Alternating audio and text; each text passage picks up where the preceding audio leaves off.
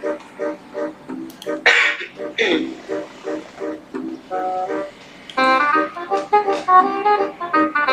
you.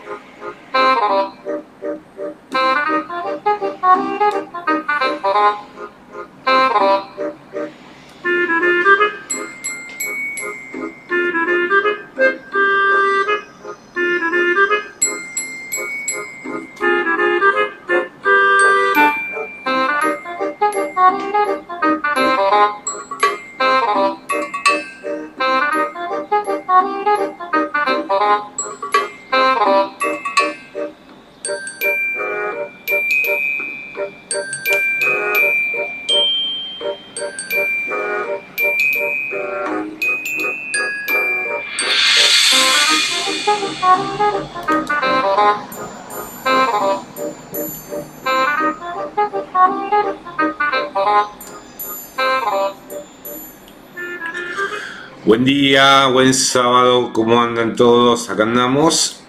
Esto es Auténticos Disidentes, acá en Radio Atempo, eh, Radio Online. Y estamos con Ariel Magirena, que anda ahí presente. ¿Qué haces, Ari? ¿Cómo andás? Ahora sí, ahora sí. Hay que, ah, todavía hay que entrenarlo, Ariel. Pese a que es un periodista de fuste, hay que entrenarlo. Eh, y está Romy, casi de Romy, ¿cómo anda? Romy Casal anda por ahí. Buen día, acá auténticos disidentes, ya arrancamos peleando de temprano. bueno, porque las disidencias, ese, tenemos que hacer el tal día de las militancias, ¿no? Y está el día de las disidencias, seguramente. Ah, Así que... ninguno de los dos. Yo me acuerdo cuando la gente estaba eh, se, enorgullecía de, logros que valían la pena, recibirse de, doctor, de médico. Ahora te alcanza como con ponerte de, novio con otro muchacho para salir tan orgulloso por el Ayer, el día de la militancia me sonó como a festejar el día de la gente, ponele. Claro. Sí, sí, sí.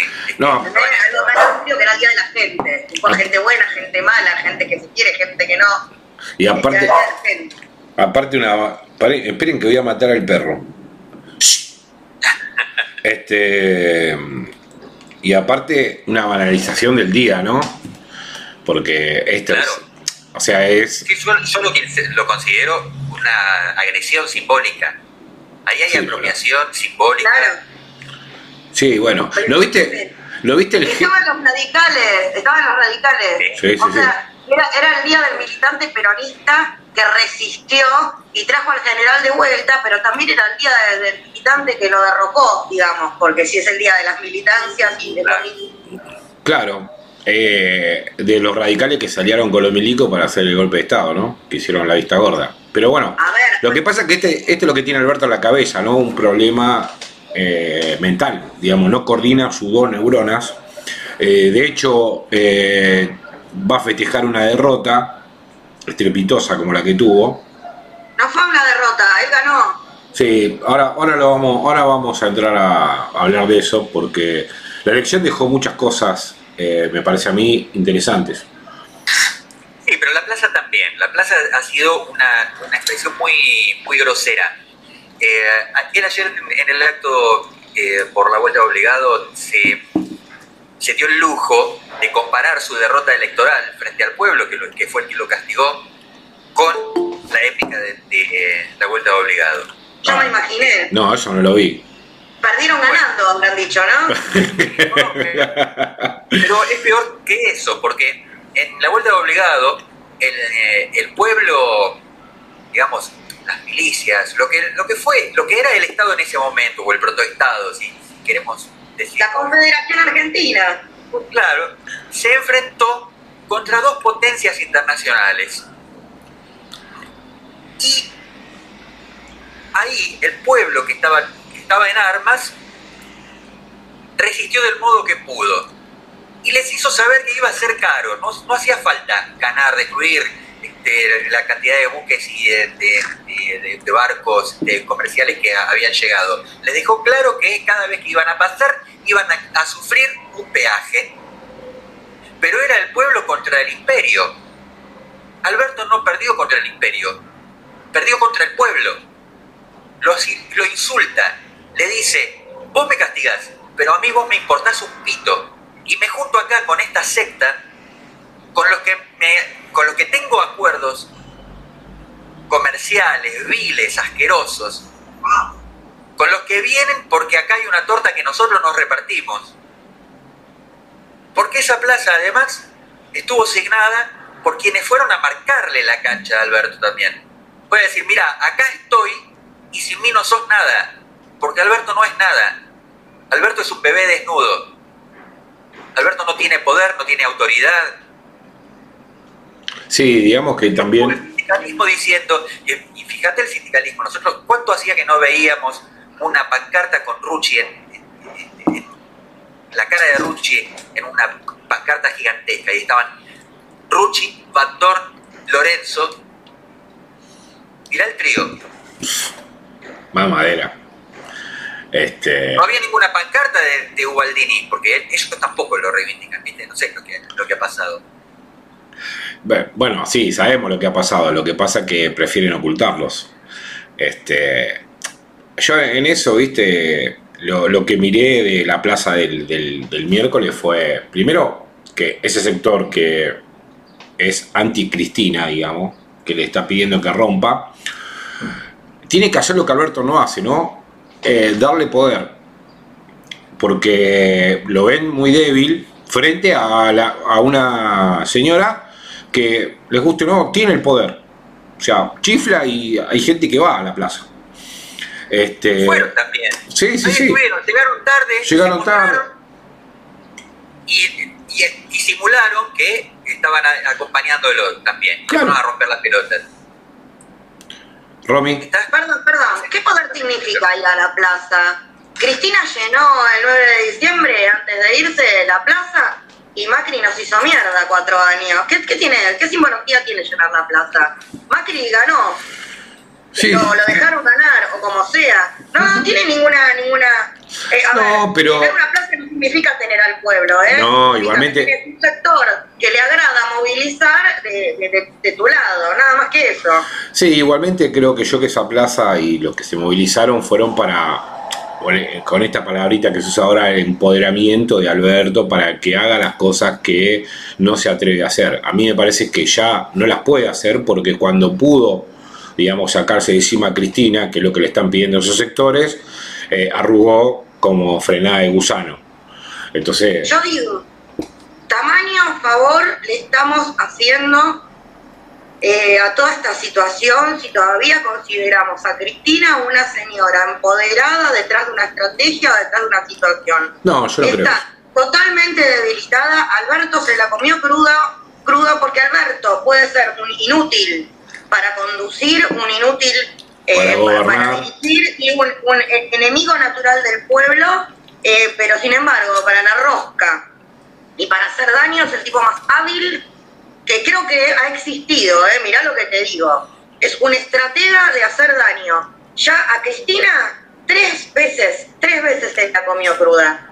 Tres elecciones. Y ahora a la señora que supuestamente tiene el poder de algo. Entonces, tranquilos. Y ahora le está haciendo el mayor daño posible, ¿no? Con esto, por eso, por eso fue a festejar, porque él tiene arreglado con el, con el sector eh, Yellow, digamos, el, eh, su, su, futuro, ¿no? Porque Alberto no lo va a saber pasar ni por los tribunales, ni por la cárcel, ni irse afuera, ni nada. Él va a asegurar su futuro para dar conferencia de quise pero no pude por el mundo y ya está. Y está... Esto ya trasciende, claro, este es el punto. Esto, esto ya trasciende, esto es geopolítica, esto es globalismo. Sí, sí, sí. Por eso la, plaza es todavía más grave, porque Alberto Conpoco, después del, del, mensaje grabado que dio, o sea, grabado antes de conocer los resultados oficiales, eh, sí, y en soledad, sin compañía, sin aquellos a los que nombraban, pero involucró en el discurso. En esto están de acuerdo fulano, mengano y perengano, ¿no es cierto?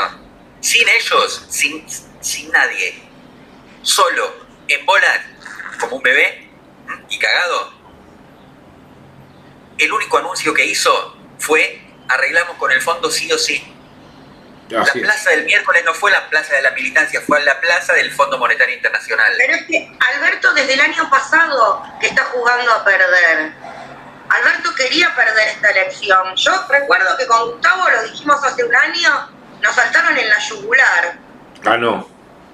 Mal. Nos no mataban. No, Alberto arrasa, Alberto arrasa. Digo, ojo, las intermedias son hostiles para el peronismo, entre comillas, ¿no? Entre comillas. Este, no vamos a andar llamando así el peronismo a esto así tan, tan sueltos.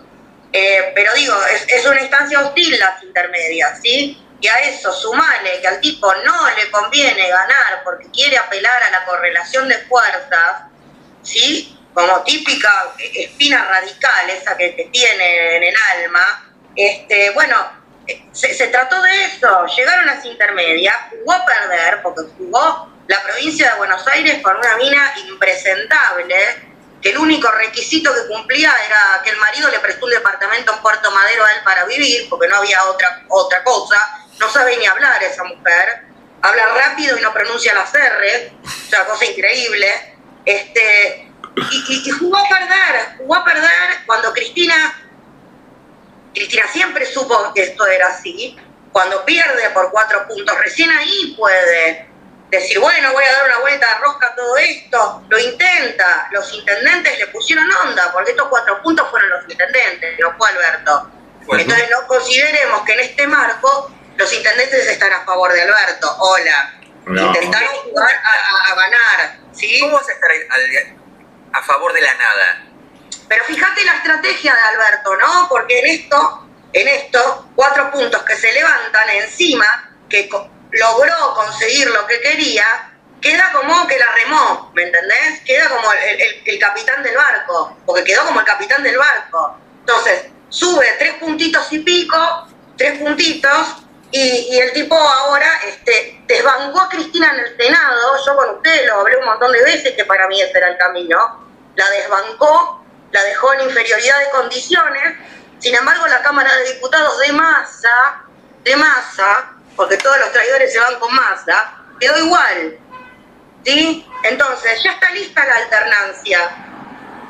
Está listo el pase de, banda, eh, como sea. Eh, antes o, a través del voto está consolidada la alternancia palopa esta en la que nos han montado. El problema, claro. obviamente el acuerdo con el fondo.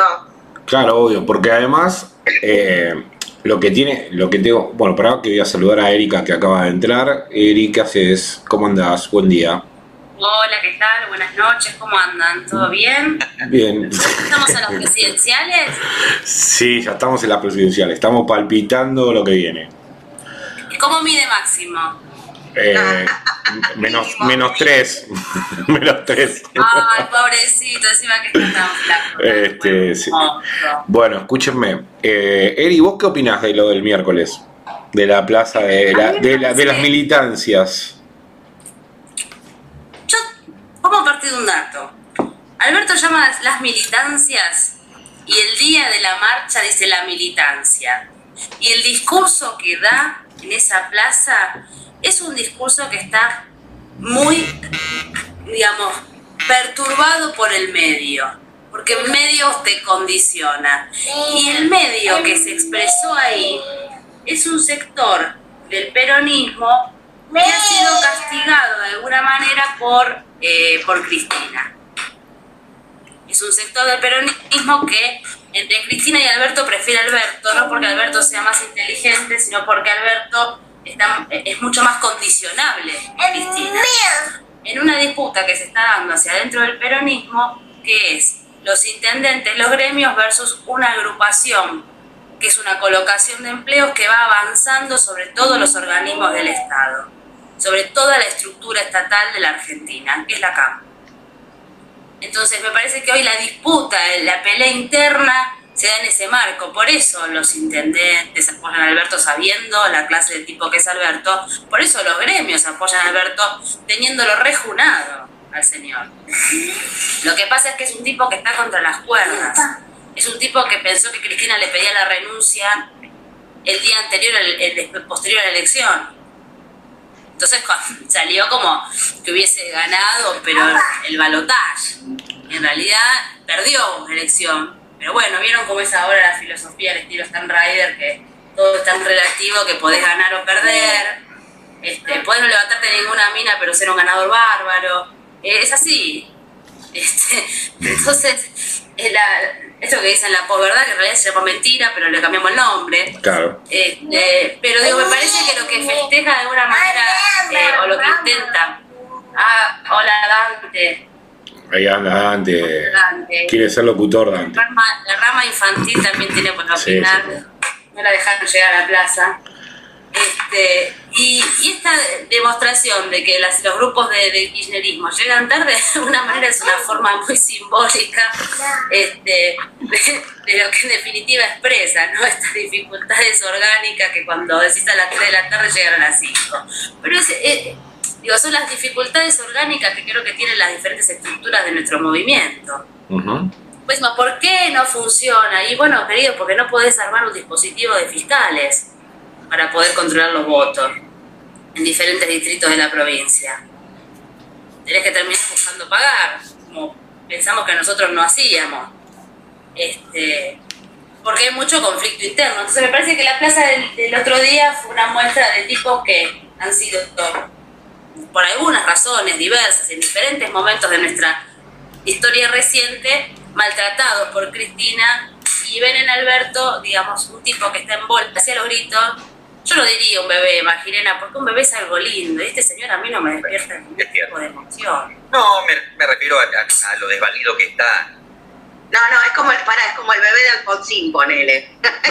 no, no, pero un bebé es un, está lleno de vida, de expectativas, de futuro. Este tipo es un, digamos, ya está... Están paseando un perro muerto, diría Curto. Este, claro, entonces me parece que es un poco eso. Y los intendentes no movilizan al pedo y los gremios tampoco. No, me parece que hay, hay... hacen marchas por hacer marchas y cortamos todos los días la calle y todos los días reclamamos. No tiene esa práctica. Cuando lo dan, dan un paso que les cuesta mucho esfuerzo y dan un paso contundente.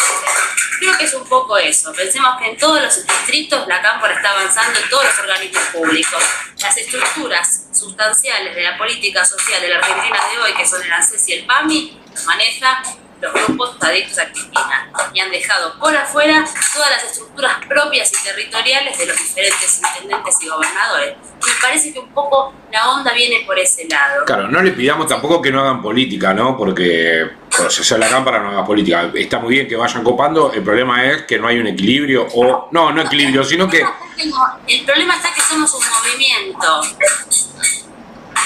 y no somos un polículo no es que somos, viste, esto es una mesa de cinco tipos, son los que concentran todo. Digamos, no, nuestra lógica siempre es de movimiento. Entonces vos tenés que incluir a todas las fuerzas vivas de la política argentina que se identifican dentro del campo nacional. Cuanto sigas expulsando, más vas a seguir aumentando tu derrota. No hay que estar a por la ventana. Bueno, un poco. La reina Batata sentada en su 20% diciendo es mío, es mío, es mío, es mío, es mío. Y está todo bien, es una tipa capaz, de la puta madre, pero la construcción de poder no es decir cosas buenas, ni bien dichas, ni tener cultura. Menos en un movimiento nacional. Tenés que justamente reunir todas las voluntades existentes para poder generar este, efectividades conducentes. Sí, yo creo que ella quedó. Un movimiento no se deja aparatear, un movimiento no se deja copar la parada por una estructura burócrata estos tipos se han hecho del Partido Justicialista y han reemplazado, han obturado el movimiento. Entonces no, nos estamos comportando como un movimiento y lo que hubo en esa plaza no hubo, no fue un movimiento. Claro. No es un movimiento orgánico, son girones, son como retazos de una estructura que desde luego viene siendo vapuleada durante décadas enteras. No podemos pedirle hoy a la CGT que se comporte como la CGT de los años 40. No, y lo que ha dejado afuera, lo peor es que lo que ha dejado afuera es toda es la masa, porque la característica de nuestro movimiento es que lo, lo orgánico, su columna vertebral es la, el movimiento obrero organizado, pero es la masa la que lo constituye. Y hoy la masa salió a votarle en contra a Alberto para poder decirle algo. Hoy la masa se juntó en un 40% por decidir que no iba a votar, marcar un rechazo. Este, este es otro telegrama de despido como el del 2001, simplemente que no está manifiesto. No hay, no hay nadie saliendo a decir que se vayan todos porque dicen yo ya salí para que se vayan todos y están los, y están los todos. Y encima esto le ponen frente de todos. más grosero en, en lo simbólico no puede ser. Pero ese es el punto. Creo que del 2001 hasta hoy se comprendió que salir a poner el pecho, la vida y, y, dejar todo eh, para que se modifique algo cuando después no tenés quien lo conduzca no tiene ningún sentido. Y no tenés proyecto de país. Porque si por lo menos tuvieras un proyecto, vas a encontrar quien lo conduzca. Pero si lo que hay es este, este flan, esta cosa, esta improvisación permanente, si ahora vamos a la plaza para apoyar la sumisión frente al Fondo Monetario Internacional, que no es distinta de la que, de la que tenía cuando Perón fue invitado a, ingresar a la Argentina a ese club. Pero, para, lo que describió Jaureche en, el plan Previch o el retorno al coloniaje. Para, yo, yo quiero... decía Néstor Kirchner, cuando decidió sacarlo del país, aunque sea pagando con dos tercios de, de, las este, reservas soberanas. Yo quiero tirar igual cierto manto de piedad, ¿no? Hacia el pueblo, que va y, se, y, que muchos sentidos y, que, muchas personas han ido por el verdadero sentido que tiene eh, el día, ¿sí? Y no han ido detrás de, porque no creo que nadie, nadie del pueblo, ¿sí? Estamos hablando de la casta burguesa versus el resto de la humanidad argentina. Entonces, digo, no creo que nadie se haya ido a manifestar en función a al, Fondo Monetario Internacional. Digo, Alberto utiliza, como todo, como todo, siempre Alberto tuvo un poder prestado. Alberto utiliza una vez más el poder prestado para empoderarse detrás de algo que no tiene, para hacer una defensa de algo con la que ninguno de los que estamos o no estamos ahí o lo que, o lo que sea estamos de acuerdo. Esa es la habilidad de Alberto, esta es la habilidad de Alberto. O sea, le han tenido que salir a ganar una elección a él que él no quería ganar. Sí, por eso festeja, pero además a mí lo que más me preocupó de lo del miércoles no es que esos sectores, digamos, anticristinistas, digamos, en la interna, lo, lo, traten de, darle fuerza para que haga lo que tenga que hacer, digamos, en definitiva cargarse a la mina. Eh, a mí lo que me, lo me con lo que hablaba con Ariel adelante, ¿no? Que ahora habilita las pasos digamos en el 2023 llevamos todo un cargo que él ya está, sí, pero está bien, pero lo hace después de firmar con el FMI, o sea, de acordar cualquier cosa. Entonces, ¿qué vivo? ¿Por qué no habilitaste antes las pasos? Te hiciste, o sea, corregir, o sea, vos te eligieron mal, te eligieron a dedo, hubieras, si realmente sos un tipo inteligente para construir poder, hubieras habilitado ahora las pasos, seguramente te iba a ir como el orto, porque es tu gobierno es horrible, pero habilitabas ahora y la discusión con el FMI la daba donde la tenías que dar, que es, digamos, en, una, elección. Porque ahí se plebiscita, digamos, tu, tu, gobierno. Bueno, no, le va como el orto y ahora, lo primero, como le dice Ariel, lo primero que dijo fue, vamos a arreglar con el FMI. O sea, eh, eh, la elección es eh, inversamente eh, em, inversamente em, sí, proporcional a lo que quiere al, digamos los intereses de la nación. Entonces ahora, una vez que firma que, o que está firmando con el FMI porque tiene, la tiene hasta el cogote, eh, la mierda, bueno, ahora te dice, ahora en el 2023 va a haber paso. ¿Y cuáles son, digamos, qué libertad, qué ¿Qué debate, qué discusión puede dar si tenés todo firmado en el 2023? Condiciona no solo a un gobierno que puede ser de nuestro signo, sino también al otro, al del otro signo, porque acá nosotros vamos a seguir viviendo en la Argentina, salvo que nos vayamos a la luna a vivir, pero la... en eso estoy, ¿eh? ¿eh? Bueno, exactamente, pero a mí esto es lo que me da bronca, digamos, ahora la edad de democrático, digamos, cuando cerró todos los debates. A nosotros nos, Ari, a nosotros nos proscribió en el PJ el hijo del HDP. Entonces, eh, y ahora dice, ah, no, ahora entendí que, hay, que tiene que haber debate, pero escúchame, si los candidatos en las listas lo pusiste vos, las listas las armaste vos, porque los candidatos son los de él, ¿eh? Sí, los candidatos son los de él. Eh, obviamente, perdió para sacarse, para, para, exactamente, como bien describió Romy hace un par de programas atrás, todos los de abajo que eran lo de Cristina, como perdió eh, por ocho puntos, la mayoría no pudieron entrar y entraron todos los candidatos de este señor. Entonces ahora, ¿cómo lo va a festejar? ¿Qué es lo que veníamos diciendo con Romy hace un año atrás? Que juega a perder. Juega a perder. Juega que nosotros perdamos. Bueno, sí, está bien. Porque seis senadores se perdieron, seis. Sí. Era, era cantado. Una nueva versión de, de, gobierno colonial, según la cual la disyuntiva va a ser si lo van a hacer esta manga de, de, entregadores o la otra manga de ladrones. Porque ¿qué es lo que va a hacer el, el macrismo si asume a través del gobierno? Va a volver a saquear el país. Para eso necesita que firme con el FMI. Porque le hable, le hable otra vez el ciclo de endeudamiento.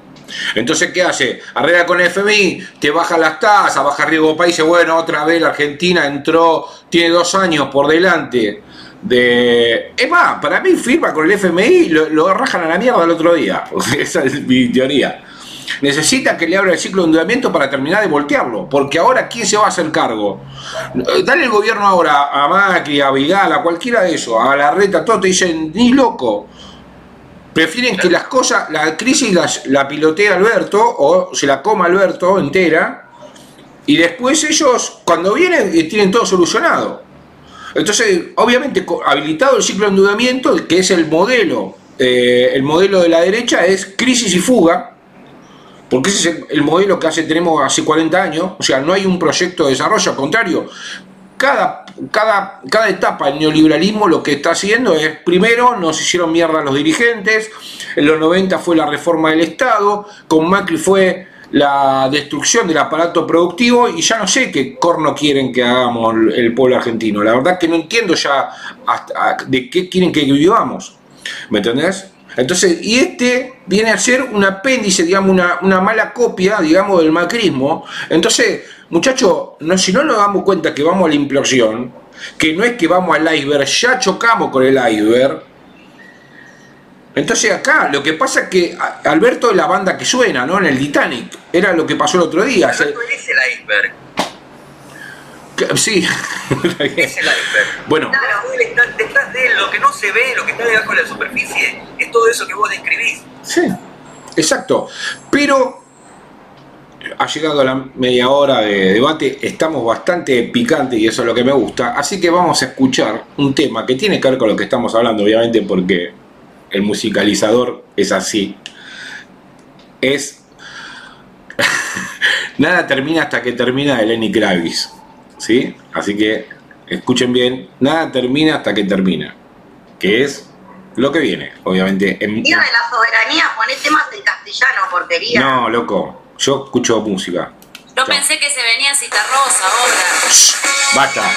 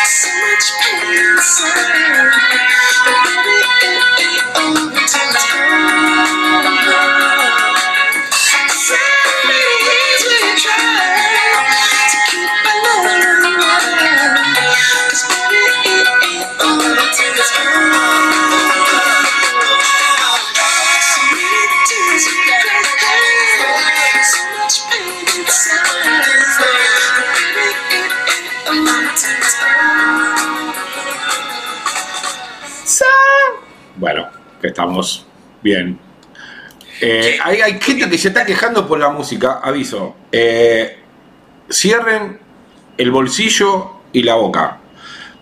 Así le digo, porque está una señorita acá que me está diciendo. Eh, Romy Erika tiene razón y odio a Lenny Kravitz. Fuck you. Este... Es Vanessa, esa es Vanessa. No, no es Vanessa. Vanessa está en el gym. Ah. Eh, Vanessa nos está escuchando del gym. Eh, también está Soledad eh, escuchándonos, le mando un beso grande. No sé si anda Fabi también, que anda por ahí. Y bueno, y varios. A ver, para. Sí. Bueno. Déjame obliga. ¿Por qué elegiste a, Lenny Kravitz? ¿Por qué elegí a Pero no proponemos en toda la semana otra cosa. Yo, a mí sí. Yo voy a hacer. A ver, yo funciono a base de eh, acuerdos. Si nadie acuerda conmigo qué poner, hago lo que se me cante el orto. Pero en mi, mi, vida siempre hice lo mismo. ¿Por qué? Porque yo estoy para estoy para tomar decisiones, no para hacerme el lindo. democracia gay friendly. Claro. Esto va a tener consecuencias en mí. ¿Qué no me pones un Ricardo Iorio? Bueno, te pongo. Eh, falleció el papá, pobrecito. Falleció, el papá. Falleció el papá. propia. Eh, sí, pero. Como una decisión. Mientras, mientras ustedes discuten. Eh, ¿Cómo todo tiene que ver con todo, no? Yo, yo, déjame interpretar por qué elegiste a Lenny Kravitz. Yo creo que es una lección para Alberto Fernández. Demostrarle que se puede robar bien. Se puede robar y que a alguien le puede gustar. Sí, y la verdad que esta pieza que elegiste es una linda pieza. Lenny Kravitz robó a lo mejor del soul y la, la fat disco music de, 20 años antes de que él se hiciera famoso. y lo hizo. Eh, eh, como te digo una cosa, te digo otra. No, yo confiaba en el criterio de Paula, confiaba hasta hace un ratito. Ahora, Lenny Kravitz será una porquería, pero está más bueno que comer pollo con la mano. Bueno, bueno, entramos en un terreno, estamos en la banquina. Comer eh, pollo sobrero. Claro, No, este, no. No, yo lo elegí porque el tema se llama... Porque también te gusta a vos, de la misma manera que a Romy. Pero yo a mí me gusta la música. A mí me gusta la música, no tengo problema este, en admitirlo. Ya no estábamos hablando de música. ah, están hablando del chongo, no, no. Bueno, no sé, todavía estoy a tiempo, pero no, no creo que me pase para ese bando. Este, dice, Eh, ah, la que está bardeándome es Silvina Batallanes, que dice que decirle a Romy que, que bueno, que también le gusta Lenny Kravitz. Yo sé que va a putear para esto, pero, pero bueno, nada. Eh, lo, lo, elegí porque el tema se llama Nada termina hasta que termina, que tiene que ver con, creo yo, el momento político de la Argentina, no por el Día de la Soberanía, que se lo deja a ustedes. Si ustedes en vivo me, me dicen, tiene que poner tal cosa, yo bueno, ejecuto, tal cosa. Ejecuto tal cosa, ¿para que la voy a buscar? Eh, debe haber algo que se llama tal cosa. Seguro, y si no, yo te lo compongo, ¿eh? eh bueno, estás como Gal Costa, no. A ver, para. No, no, me sale. La primera, la primera que me sale, me sale Milton Friedman. No existe tal cosa como un almuerzo gratis. sos tan, liberal que mira lo primero que te aparece en tu buscador. ¡Eh! El algoritmo. ficha en el barrio. ¿Cómo estamos, eh? ¿Cómo estamos? Es un Alberto bárbaro. Sé quién es el tal cosa. Era uno de los no, el tal cosa era eh, uno de los personajes de los Locos Adams. Ah, sí, el tío Cosa. No, acá hay un. No, lo primero que habla es de. Mirá, y hay un tema que se llama La protesta, no hay tal cosa, que no me atrevo a poner porque es un, la tapa del disco es un, una molotov, pero no estoy para eso yo. Estoy, grande. Estoy grande para andar tirando piedra y esas cosas. Ahí me avisa, me avisa Silvina Batallanes, que fue ella la que se quejó. Sí, sí, ya sé que se queja ella.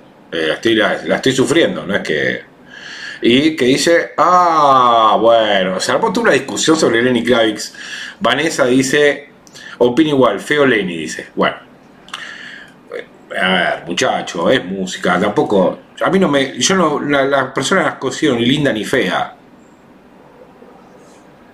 Y bueno, yo tengo un tema con la familia también, porque aquí Diego Gravitz tampoco ha hecho cosas muy buenas. en, mi barrio, en mi barrio, los que dicen que no consideran a la gente linda y fea, le dicen pagalleros, ¿viste? Que le dan a cualquier cosa, caridad. Bueno, chau, nos vemos. Se terminó acá el programa. Se terminó acá el programa. pero, pero, pero ¿de dónde? ¿No ves que sos liberal, Paula? ¿No ves que sos liberal de izquierda? No somos todos lo mismo. ¿De dónde eh, somos por serie? Todos consideramos que hay gente linda y gente fea, cada uno con su criterio, digo, ¿no? Es me gusta o don't like. Claro. Claro, bueno, eh, la, la discriminación, digamos, es una de las atribuciones de la condición humana, ¿no? Yo no lo veo mal. Así me enseñó la, cuando estudié antropología, en la facultad me enseñaban que discriminar está bien. No, no, no, no, no. Que yo, que, que haya un 99,9% de la población que yo no elijo, por ejemplo, para tener relaciones sexuales, no significa que los discrimine. Me están insultando, me están insultando, están tomando ribetes de insulto por culpa de ustedes. ¿Vos estás diciendo que te rechazó sexualmente Romy? No. eh, oh, bueno. Eh, acá me están pidiendo que ponga Molotov de eh, de los, mexicanos, no, de ninguna manera. No voy a poner nada al final. Voy a poner lo que me dijo Erika, que es alma fuerte, voy a poner en realidad. Ah, alma fuerte. Toro y Pampa, así le ponemos el tema de la soberanía ahí en el medio, que me parece un importante. Ese, y después me manda su cita rosa. Uf. Eh, la vuelta obligada. obligado, Me está Pero es lo que ponemos nosotros todos los años, pobre, no Pero me está secando, me, está me la está secando. ¿Cita rosa cuál? Vuelta obligado. Vuelta obligado de Citarrosa, ok. Bueno, la voy a buscar. Por ahí, por ahí, mira, pega bien con lo perdón, no sabés, no lo, no lo escuchaste nunca. Sí, boludo. Claro, no lo escuchó nunca. No, sé que estaba preocupado escuchando a Lenny Kravitz. Porque yo no me levanto así como ustedes pensando todo el tiempo en, en cómo joder a la gente, boludo. ¡Ay, no! No tenemos la culpa de que seas más bueno que nosotras. Claro, boludo. Eh, porque la verdad, como soy bueno, eh, me levanto con mucha bondad y me levanto con la onda. Pero bueno, ustedes no. Bueno, listo. Estamos hablando de soberanía nada más, Paula. Bueno, ya está. Acá tengo a Cita Rosa, tengo todo, eh, todo lo que a ustedes les gusta. Así que le voy a poner los dos temas que siguen es Iorio y Cita Rosa, la vuelta obligado, que bueno, está bien. Eh, ah, ¿vieron lo, de, ¿vieron lo del canciller ayer que se dijo cualquier fecha? El canciller. El canciller. O sea, 20 años, le pidió por 20 años no es nada, dice Tango, ¿no? Y, y, lo peor es que un profesor de, un profesor de la facultad lo macheteaba encima. No, pero para, ponele que, ponele que uno no está muy al tanto de las fechas, que, se puede, digo, las fechas son algo complicado de recordar de memoria, pero mínimo, mínimo, para el día que vas a hablar de eso justamente, trata de, estudiar, de investigar, de leer. Digo, es, es una dejadez absoluta que implica el nivel de compromiso que tienen con todo lo que hacen de ni siquiera chequear una fecha, ¿entendés? Les da lo mismo. No, pero aparte lo que es realmente una vergüenza es que los tipos, o sea, estamos hablando de la Cancillería. Digamos, si la, la Cancillería, nuestra Cancillería, que dentro de todo digamos, la estructura colonial que tenemos siempre se ha manejado con un buen nivel de funcionarios, porque eran funcionarios de carrera, donde no te podés equivocar la fecha de la visita obligado, este, ya llegamos a esta instancia, me parece una cosa gravísima, una sola fecha, me parece una cosa intencional. Hay una sola fecha que es la serie de Maradona a cinco años de la muerte de Perón. Total es lo mismo, ¿no? Hay, hay una sola fecha que ese tipo, ese canciller lleva hasta sus gorritas, que es la 2030. Esa no se olvida. Por eso se olvida las que son soberanas, las que implican soberanía, ¿no? Para nosotros. Sí, él se preguntaba, ¿qué tiene que ver Rosas acá al lado de estas cadenas en este monumento a propósito? Seguro que dice, lo pusieron porque era lindo como yo. Claro. ¿No ves, que, ¿no ves que nos parecemos? Dice. La verdad que, la verdad que es, es de una Em, de una falta, digamos, de, responsabilidad. O sea, yo no considero que la, Cancillería hoy y los funcionarios que están en Cancillería sean los mejores. O sea, para mí hay que volarlos a todos, no se ve ninguno. Pero el canciller de la Argentina es horrible, hermano, fue horrible como jefe de gabinete, fue horrible como nieto, horrible como jefe de gabinete, horrible como canciller. Déjame echar la pelota con este pibe, échelo, échelo a este, echen a Bel. Claro, El error fue del viejo, el error fue de Antonio Cafiro de no ponerle un kiosco a ese pibe para que se dedique a otra cosa. Pero de tener una librería ese muchacho antes, antes de ser jefe de gabinete. Pero no leía. Bueno, es otra cosa, pero, pero vendía libro, a ver. Tenía un amigo que, que vendía merca pero no la tomaba. pero en serio, ¿eh? Igual fue en cana. Mm. Sí, está bien, eh, como corresponde. ¿Cómo se llamaba? Porque yo conozco una. no, no, empecemos. Este, no empecemos con eso. Este, mm, bueno, la cuestión era que volvamos al tema de, de, de la soberanía y hoy, ¿qué sería soberanía? En la Argentina, recuperar el río Paraná. Eh, Ahí estamos. ¿No? Recuperar, el, suelo, por ejemplo. Claro, recuperar los recursos naturales, recuperar los recuperar la moneda. Lo que se conmemora o se celebra hoy, todo lo contrario a lo que se está haciendo. Digamos, hoy se, celebra eh, el día donde nos, nos, eh, separamos del imperio, rompimos el, el anclaje ese colonialista que traíamos pero que no se pudo sostener claramente de ahí para adelante. El quise pero no este, pude, de histórico. Sí. Es la primera vez que tuvimos que poner cadenas en vez de romperlas, muchachos, para defender nuestra soberanía. Así es. Qué linda alegoría. Eh, está, está buena, te la vamos a chorear. Te la vamos a chorear. Pero además, fíjate que se trató de que le poníamos cadenas a los ingleses y a los franceses. Sí. Es un atrevimiento esto es lo que no nos van a perdonar nunca. Que aparte para que magnifiquemos la potencia que tenían, este, ahí nos decía una señora eh, que, venían ellos de, ganarles una cruzada a los chinos, ni más ni menos. ¿eh? Y por acá no pasaron. Sí, por acá no pero le resultó más barato negociar porque se la veían negra. No, igualmente, a ver, si bien pasaron, y pasaron todos los buques con mercadería que tenían el gran éxito, es que ninguno de la Argentina le compró. Y se volvieron con toda la mercadería como habían venido. O sea, no es que la vuelta obligado no es una, un, o sea, es un triunfo eh, desde, desde la soberanía, por eso desde la soberanía, desde lo comercial incluso, pero no es un triunfo militar, digamos. Eh, eh, se ha dado la pelea y eso está, está buenísimo, pero me parece que lo, más importante es... Sí.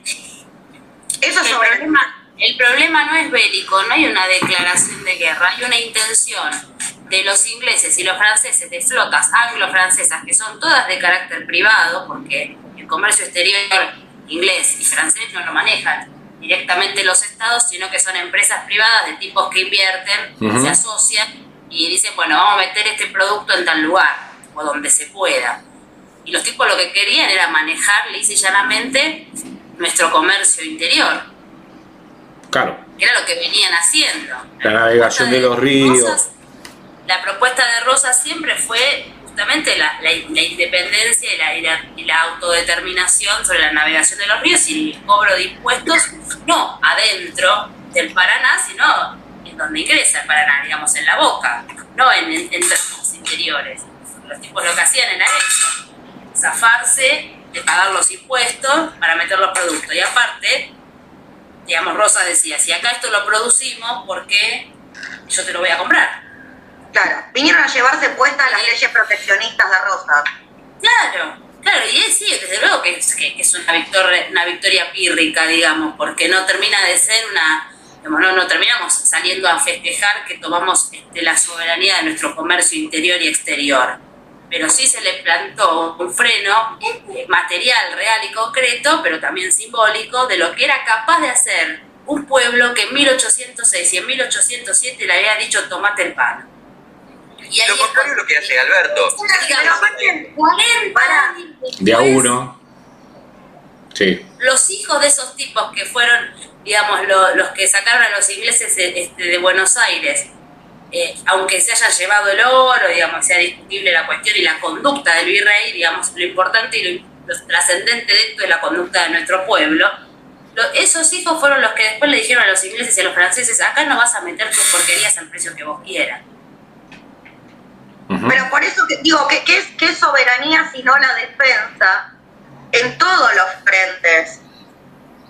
Que es lo que básicamente está diciendo Eri Digo, está bien, la parte bélica no resultó favorable, pero teníamos un pueblo, teníamos una idea y teníamos una noción de que teníamos una patria eh, totalmente libre y soberana. Digo, esa es la definición, ¿no? Es, todos los frentes se llaman soberanía, no una decisión unilateral. Además, esa gesta nos unió, contrario a lo que está ocurriendo ahora, que esta entrega de, de sometimiento frente a al Fondo Monetario nos divide. Claro. Por eso es, más insultante, más, más perverso que Alberto Fernández compare la derrota electoral en la cual fue el pueblo el que lo derrotó con la vuelta de obligado, donde el pueblo se enfrentó con el imperialismo, no se entregó con el imperialismo.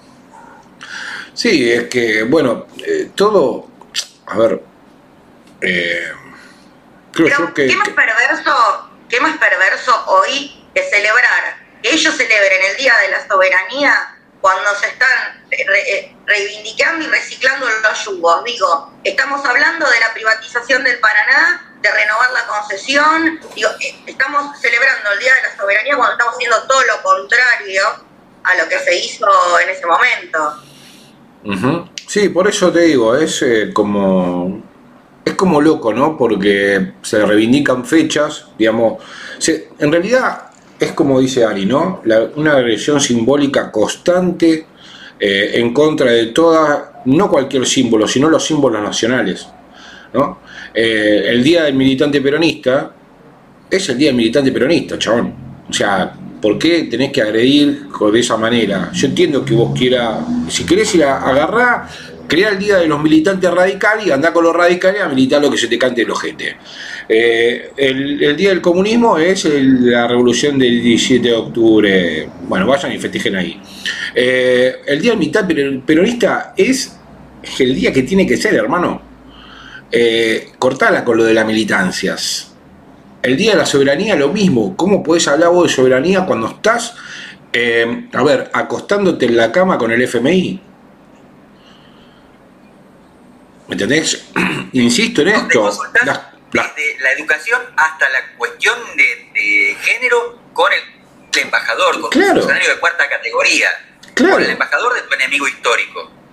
Cuando, a ver, cuando vos le permitís que el embajador norteamericano diga que tu problema es que le tenés que pagar y además te dice, vos lo que tenés que hacer es juntarte con la oposición y acordar esta, las condiciones del FMI las leyeron, ¿no? Que las, las pasé por ahí, pero son tremendas, boludo.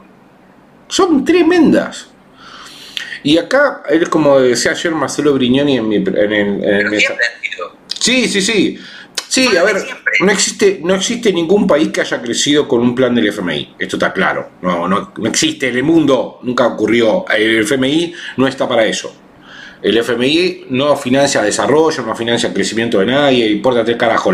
Sí le interesa cobrar y representa los intereses geopolíticos de los Estados Unidos. Nada más, eso es lo que es. Le interesa que le debas. Claro. Eso le interesa. La política es de endeudamiento, es para la sumisión. Lo que se está buscando, claro, porque es un acuerdo de sometimiento estratégico. Eso es lo que está firmando Alberto Fernández y se está haciendo bien el pelotudo porque tiene que ir a investigar esa miércoles. O sea, acá no es las condiciones que pide el FMI porque las pide siempre. El tema es, como decíamos ayer en el programa, cuáles son las cosas que Argentina va a admitir de eso. Porque acá donde está preparado. Todo eso, la Argentina ya admitió la deuda fraudulenta que estaba en manos de los tenedores privados. Muchos de ellos, la mayoría, funcionarios del gobierno que la tomó. Sí. Lo primero que hizo Alberto Fernández fue arreglar la guita del macrismo. Mm. Perdón, ¿quieren que hablemos de esa deuda privada?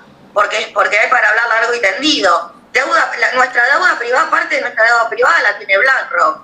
¿sí? BlackRock ya se metió en nuestro país para usarnos de conejillos de indias con una vacuna, ¿sí? porque los laboratorios que investigan la vacuna son de BlackRock, en un alto porcentaje de, acciones, y ahora se está metiendo también en nuestro país con el tema de, la energía verde, ¿eh? con el tema del hidrógeno verde. Tiene IPF, tiene el 10% de IPF. la empresa que viene a invertir, no son capitales australianos, ¿sí?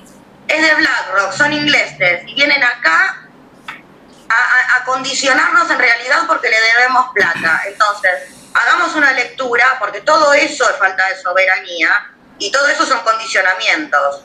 Claro, en una, creo que la primera o la segunda gira de Macri por los Estados Unidos, Macri, cuando llega a los Estados Unidos, va directamente a la oficina de BlackRock, que es una de las terminales de Macri, y desde ahí diseñaron la agenda que tenía que tener Estados, en Estados Unidos Macri. A ese nivel es eh, el, el, poder que tiene BlackRock. De hecho, tiene el 10% de IPF ni más ni menos. O sea, está, y, uno porque no se mete, pero cuando empezás a meter cuáles son eh, Argentina, las empresas que tiene, y bueno, son todas empresas estratégicas, porque te condiciona, digamos, el desarrollo. Ahora bien, fíjate lo del hidrógeno verde, qué interesante, porque aparece lo que veníamos sosteniendo hace, bueno, al menos eh, vengo planteando yo y varios más, las barreras paraambientales. Con lo cual, si vos no tenés eh, tus productos, o sea, si vos sos productor de, materias primas para alimentos este, y no tenés las condiciones ambientales para que ese producto eh, sea, eh, digamos, que esté de acuerdo con las cuestiones ambientales y historia, no lo vas a vender tampoco. Con lo cual, ni siquiera en el mundo que viene, vos como productor de materias primas tenés lugar. Sí, además eso tiene que ver para compensar el nivel de, contaminación que el primer mundo. Pero si pero los que te hablan de. A vos te someten al subdesarrollo. Claro. Pero claro. Eso está clarísimo. estamos, hablando. ¿Esto de dónde sale? Esto sale de la Agenda 2030, esto parte de Davos. Davos está orquestado por cinco multinacionales que manejan toda la economía mundial, o sea, los que manejan aproximadamente el 75% del PBI mundial son los que nos dicen a mí, a vos, Ari, a Paura, que tenemos que dejar de comer carne por los pedos de las vacas o que tenemos que dejar de usar un desodorante que ellos mismos fabrican, ¿sí? y que ellos mismos se llevan las regalías, porque no me las llevo yo. Entonces, yo contamino, contaminan ellos. Porque digo, es una trampa genial esta, ¿no? Es que ni Estados Unidos ni China, que son los dos mayores contaminantes, este, hasta ahora, entraron en ninguna boludez. Lo de Biden es puramente pico, nada más. Porque porque es más, ellos hacen la transformación, pero te contamina, te mandan a contaminar a vos. ¿Qué pasó con las, las pasteras en Finlandia? Ustedes lo recordarán en la época de Néstor. O sea, ellos las tienen prohibidas, pero la mandaron acá.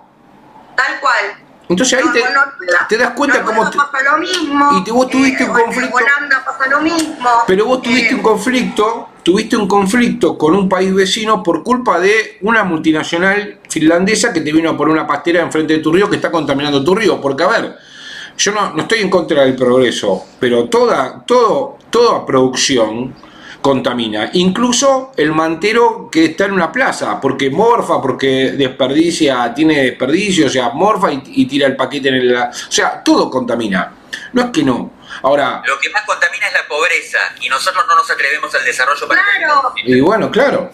La, revolución productiva no puede venir a perjudicarnos para que otros se beneficien. Digo, eh, comparto lo que dice Ari, el problema es la pobreza. Nosotros le vamos a criar los chanchos a China para que China no contamine y la consecuencia de eso va a ser que a nosotros nos dicen lunes sin carne. No, que problema... a los pibes les están metiendo en la cabeza que, que, cuando hay un 50% de pibes pobres, que está mal que coman carne. Es el, la primera proteína a la que deberíamos tener acceso, porque somos absolutamente carnívoros los argentinos. Entonces, eh, digo, empecemos a, interpretar las trampas, empecemos a ver qué hay detrás de toda esta bajada de línea eh, de, la ecología. Ayer, por suerte, mi hija, mi hija siempre me, me, tira cosas que a mí me sorprenden, ¿no? Porque eh, por ahí las, hemos hablado muy por encima. Ayer me dice, a mí me, agobia hablar de ecología, odio hablar de ecología, es algo que repelo, porque yo no puedo creer, como a mí me dicen que tengo que comprar un shampoo, por dar un ejemplo, un shampoo que no contamina y que vale cuatro veces lo que vale un shampoo común y que cuando salgo con mi shampoo toda contenta porque cuida el medio ambiente, veo que hay un pibe tirado en la puerta que no tiene para comer y yo gasté cuatro veces lo que gastaba. esa es la trampa, digo, es tan simple como eso. Bueno, ¿saben qué vamos a hacer ahora? Vamos a escuchar la vuelta obligado y después volvemos, que posiblemente... Mirá que tengo, una propuesta más, porque hemos hablado de Rosa, de Rosa, poné Sandro. ¿Sandro? Sí, va. Rosa, Rosa. Bueno, vamos, a escuchar a Cita Rosa, la vuelta obligado, después vemos, la, voy a, la voy a condenar, la voy a... Sí, también Rosa, Rosa, como es plural, terminan rosas, pero... De, bueno, no importa, malísimo el chiste, vamos. ¿Y Cita Rosa también? Eh, claro, Cita Rosa, mirá, qué interesante. Disfrútalo. Esperen, esperen, ahí va.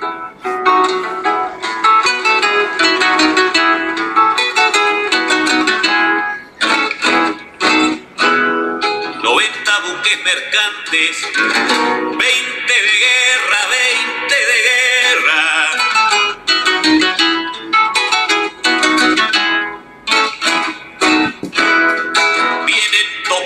arriba las aguas nuestras, las aguas nuestras.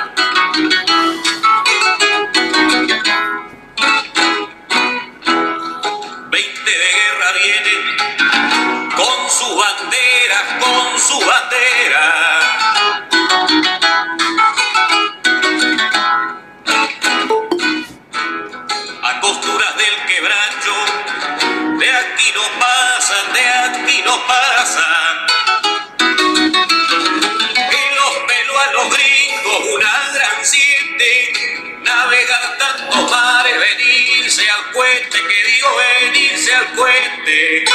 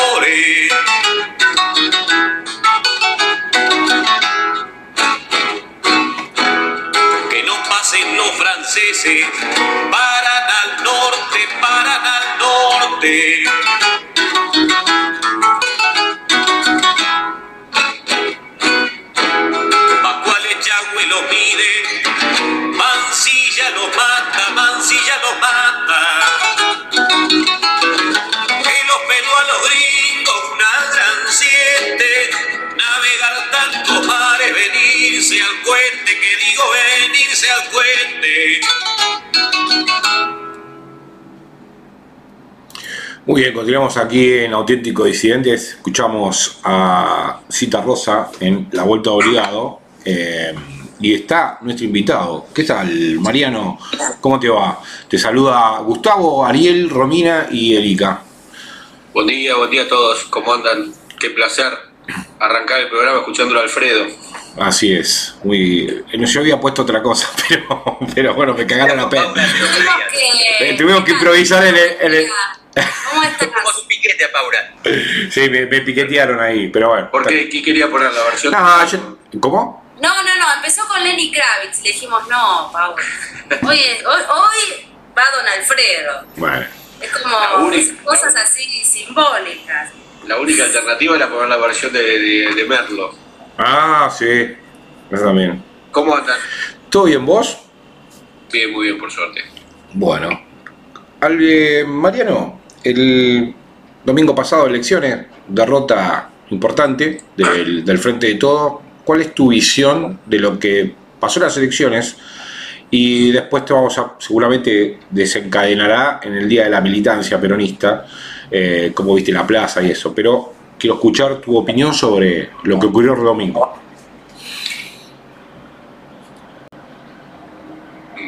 Victorias políticas preceden a las victorias electorales y las derrotas políticas preceden a, las derrotas electorales.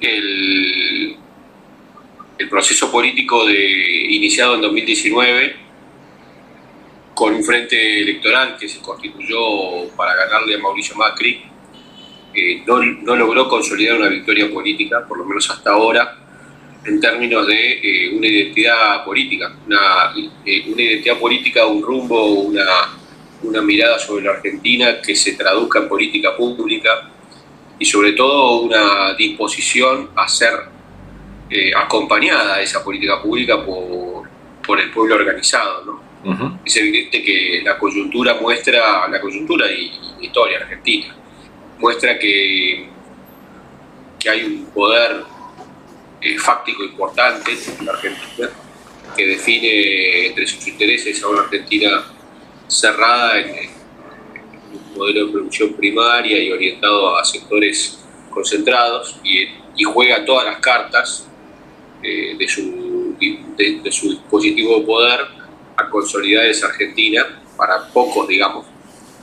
Eh, pero bueno, siempre que los, proyectos populares eh, tuvieron voluntad política, eso se logró equiparar, ¿no? Por incluso doblegar cuando fue, fueron proyectos populares fuertes. Acá me parece que el resultado de la elección pasa a ser, eh, pasa a ser un dato, un dato menor eh, al lado de, de la, de la falta de voluntad política de mostrar eh, disposición a, construir un proyecto popular. Y bueno, eso es lo que de alguna manera tenemos que aportar desde el peronismo, la voluntad de que el pueblo protagonice la historia y, y por lo tanto tenga las herramientas necesarias, materiales, morales y espirituales para protagonizarlo. Bien. Eh, o sea que la elección es la consecuencia de lo que se vino haciendo antes, ¿no? O sea, Sí, venía a ser- en realidad la, decisión política que se tomó eh, a- eh, después de la victoria del 19 fue un, una- un marco de organización del Frente de Todos absolutamente cerrado, eh, elitista o, de cúpulas, eh, sin que genere ningún tipo de ámbito de participación eh, a los peronistas, a los sectores populares, a las comunidades, eh, por supuesto a- sin ningún tipo de mirada federal, absolutamente concentrado en, en- en el núcleo urbano del AMBA, y eso generó una, reacción natural, yo diría que hasta sana, que es el retiro. cuando el pueblo ve que, no quieren que, no quieren estar, que no quieren que uno esté, digamos, lo que hace es retirarse y construir desde otro lado, eh, o resistir desde otro lado. Eh, me parece que la, consecuencia de la elitización de la dirigencia eh, es esta, es el alejamiento de la más mínima sensibilidad, de la resolución de los temas concretos, ni siquiera del reconocimiento de cuáles son los temas concretos. Es decir, hay, un problema de, agendas serio, importante. Eh, cuando vos ni siquiera abordás los temas de agenda que están está viviendo el pueblo en, su cotidiana, va a ser un problema mucho más serio de, no poder resolverlo. Porque si vos no podés resolver porque no tenés herramientas, porque no te da la fortaleza, pero si no lo podés resolver porque ni siquiera lo reconoces, es más grave. Claro, bien. ¿Romy? Sí, mi pregunta eh, es la siguiente. Eh, no hubo triunfo electoral, no hubo triunfo político se quedó en paridad de diputados, se perdió el Senado después de años, eh, con un país adverso. Eh, ¿Qué festejan? ¿Qué festejaron? Yo creo que yo creo que lo que se festejó eh, fue más que un festejo, fue una, una apuesta en escena política de que no se, que no se lleve puesta al gobierno el resultado, digamos. Fue como una algarabía medio impostada.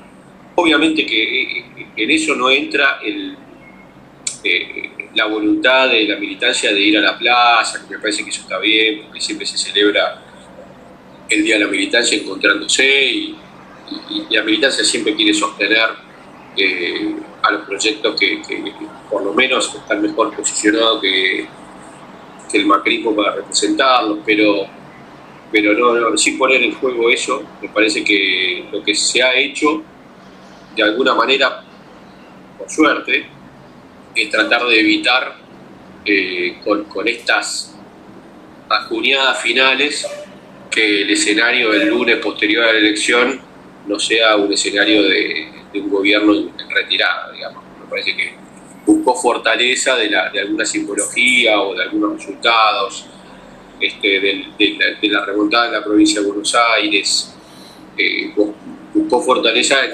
los elementos en donde había algo más de fortaleza para evitar que, que se lo lleve puesto. Claro, ok. Ari, ¿algo? A ver, ¿quedaron colgados? No, Ari no. ¿Vos, Erika? Eh, no, yo creo que, el, pueblo... Eh, ¿No me escuchan? Sí, sí, sí, te escuchamos. Sí, Hola. Sí, sí, te escucho. Me parece que lo que se ha conseguido es que aquellos que habían mandado en, aquel, en aquella oportunidad en el 2001 el telegrama de despido eh, a la clase política diciéndole que se vayan todos a quienes habían capturado el espacio de, de, la política y hoy están está capturada de, una forma aún más escandalosa que, en aquellos días, este, esta, esta política ha conseguido echar al pueblo, que no ha querido ni siquiera ir a votar. 40 puntos es una cosa muy, muy importante como para tener en cuenta. Y además el mensaje de la plaza que le dice, no me importa lo que vos pienses, no me importa lo que vos digas, no me importa cómo te expreses, no me importa que te castigues, no me importa el pueblo entonces, este, creo que no es simplemente que falta la voluntad de interpelar al pueblo, hay la voluntad de que el pueblo no rompa las pelotas, porque manifestaciones en la calle hay todos los días, todos los días están los pobres, todos los días están los trabajadores, de alguna manera. Y también ocurría durante el Macri, pero no le importan a los medios ni le importan al gobierno, que es lo peor. Mariano. Sí, la, la los otros días estábamos hablando con unos compañeros en, Pergamino. Quiero decirles que, en cada uno de los distritos de la provincia de Buenos Aires hay núcleos de militancia muy, muy conscientes de este estado de situación, eh, que por supuesto han sido relegados del proceso electoral eh, y, no los han dejado participar. Hay prácticamente 70, 80 listas que han podido participar en el paso de todos Eh, eso significa a mano alzada 60, 70 mil compañeros comprometidos con, con, el movimiento nacional que no pudieron estar, se fueron a la casa. Eh, un poco en línea con lo que, con lo que decía Ariel, y, veníamos analizando esto con, compañeros, eh, parecido al, proceso de los 90, en, en donde la política no, solo la militancia y el peronismo, sino la política eh, molestaba, digamos. Siempre que vos pudieras desarticular de alguna manera la acción política, entendida esta como eh, vinculación, debate, apertura, generar, generar este protagonismo en sectores que, no están controlados, hay una visión ideológica compleja detrás de eso, que, que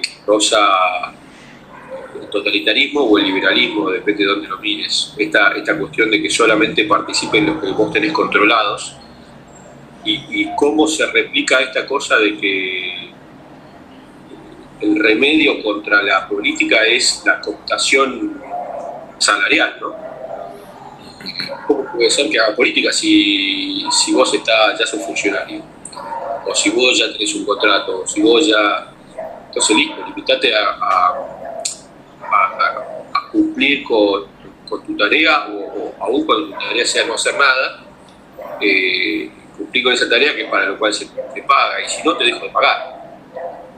Esta, esta cooptación con coerción que, que, tiene que ver con un mecanismo de que no haya política, es decir, que en, los territorios, en las comunidades, aquellos que estamos dispuestos a, eh, incorporar, a hablar con, con sectores organizados de, las comunidades eh, y llevar sus demandas, pero también llevar sus propuestas, sus miradas, sus horizontes, sus dudas.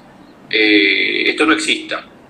Y hay distintas modalidades para que no exista. Una es el castigo, otra es el premio, pero siempre en pos de que no exista.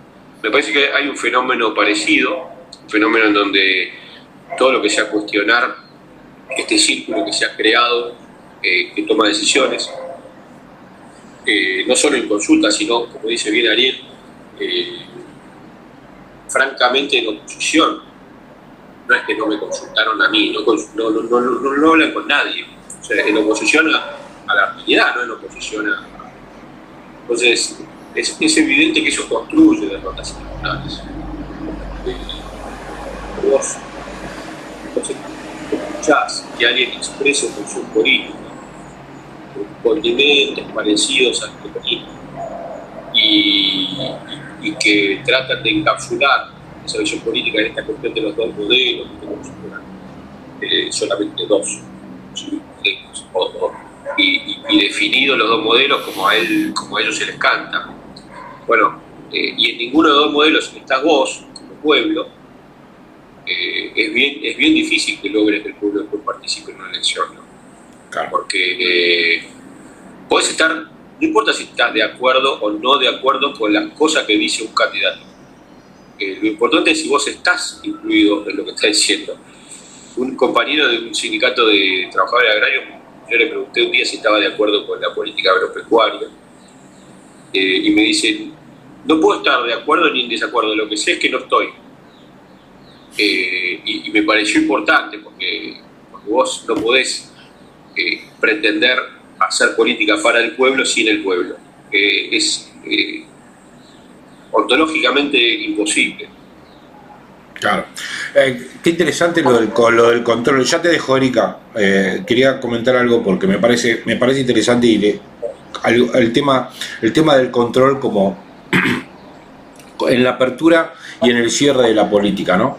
Porque casualmente no permitió el debate, ¿no? cerró para controlar, digamos, el proceso y ahora lo, hable, lo abre, digamos, de cara a las, internas, digamos, presidenciales del 2023, pero con un control sobre, con el FMI. O sea, también te controla, digamos, todo el proceso. O sea, control, cierra y abre, pero el proceso sigue siendo el mismo, con el mismo, sigue con el mismo control. O sea, no permitió el debate sobre qué hay que hacer con el FMI, ¿no? Esto, me, me, parece, me parece clarísimo lo que dijiste. De cara, de cara al 23, el control va a ser más rígido por, porque vamos a estar controlados desde el otro lado, pero realmente parece, no quiero, no quiero pecar de, de, meter el dedo en la llaga, pero realmente parece una joda que el día después del, del, acto eleccionario tu opinión sea eh, que sería bueno la apertura a una definición de candidatos en una paso. Me, parece, me, parece casi como, eh, como una joda de mal gusto, ¿no? Porque en realidad el calendario electoral termina con la elección. Y bueno, podés al día siguiente que termina el calendario electoral decir, che, buena herramienta la paso. Es como, como meterle el dedo en la llaga al, compañero que no pudo participar en la elección el día después, con, che, bueno, pero perdón, te va a durar durante todo el 2022 y el 2023 va a empezar de vuelta la, la idea de que la paso no sirve, ¿cómo es? Porque los años pares eh, está bueno por ahí decir eh, lo de la paso, pero lo difícil es los años impares. Exacto. Erika. A mí me parece, ¿qué tal Mariano? Buen día, te saludé. Eh, me parece que esa, que esa interna que, que, no se posibilitó, de alguna manera se expresó el otro día en el Día de la Militancia, ¿no? Digamos, que allí hubieron un montón de, de sectores que no, que no fueron convocados incluso no solo a, una interna con lista entera, sino a un montón de actores que me parece que faltan en, la composición de las listas. Digamos, un montón de, por ejemplo, el caso de trabajadores, ¿no? Uno miraba las listas y no estaba representado por, dirigentes sindicales. Guste más, te guste menos, digamos, pero hay una consideración al mundo del trabajo que parece que se lo busca solamente cuando necesitamos los votos o cuando necesitamos este, la, expresión orgánica de, esa lealtad y de, esa, este, ese compromiso con, un proyecto al que no invitamos tampoco a participar. así como los productores no están convocados en esto, tampoco estamos convocados los trabajadores este, y un montón de otros sectores que no están ni siquiera eh, organizados o están organizados por afuera, digamos que se organizan en, la periferia de ese, centro eje político que decide. Y yo te quería preguntar, Mariano, si, si compartías o cómo habías visto el desarrollo de la militancia durante la pandemia, porque creo que fue un periodo mal aprovechado por nuestra militancia este, y por ahí bien aprovechado por, por, expresiones que aún no las logramos ver, ¿no? digamos, por, por expresiones territoriales, orgánicas, directas, este, que se desarrollaron en, los lugares para la supervivencia misma de esta situación y que por ahí no están invitados a la mesa de la política, pero que sí este, funcionan y, construyen poder territorial de alguna forma para, para sobrellevar la, la, situación, ¿no? Digamos, hay un montón de expresiones, tengo conocimiento y he escuchado de este, grupos y demás que lo hacen en los diferentes lugares, seguramente digamos, los más humildes de nuestra patria, para poder este, resolver el, el morfidiario, digamos, la, supervivencia diaria de, su comunidad, pero que no están expresadas en ninguna organización que hoy maneja este, los del Estado. Pero más allá me interesaba saber cómo veías vos el desarrollo de, la militancia más orgánica del peronismo en, todo el transcurso de, la pandemia compartís la idea de que era una oportunidad de, construir poder popular que, que teníamos. Eh, eh, respecto a la primera parte, que tiene que ver con la segunda, el método define tu política. Eh, si vos tenés un método oligárquico, la política es oligárquica.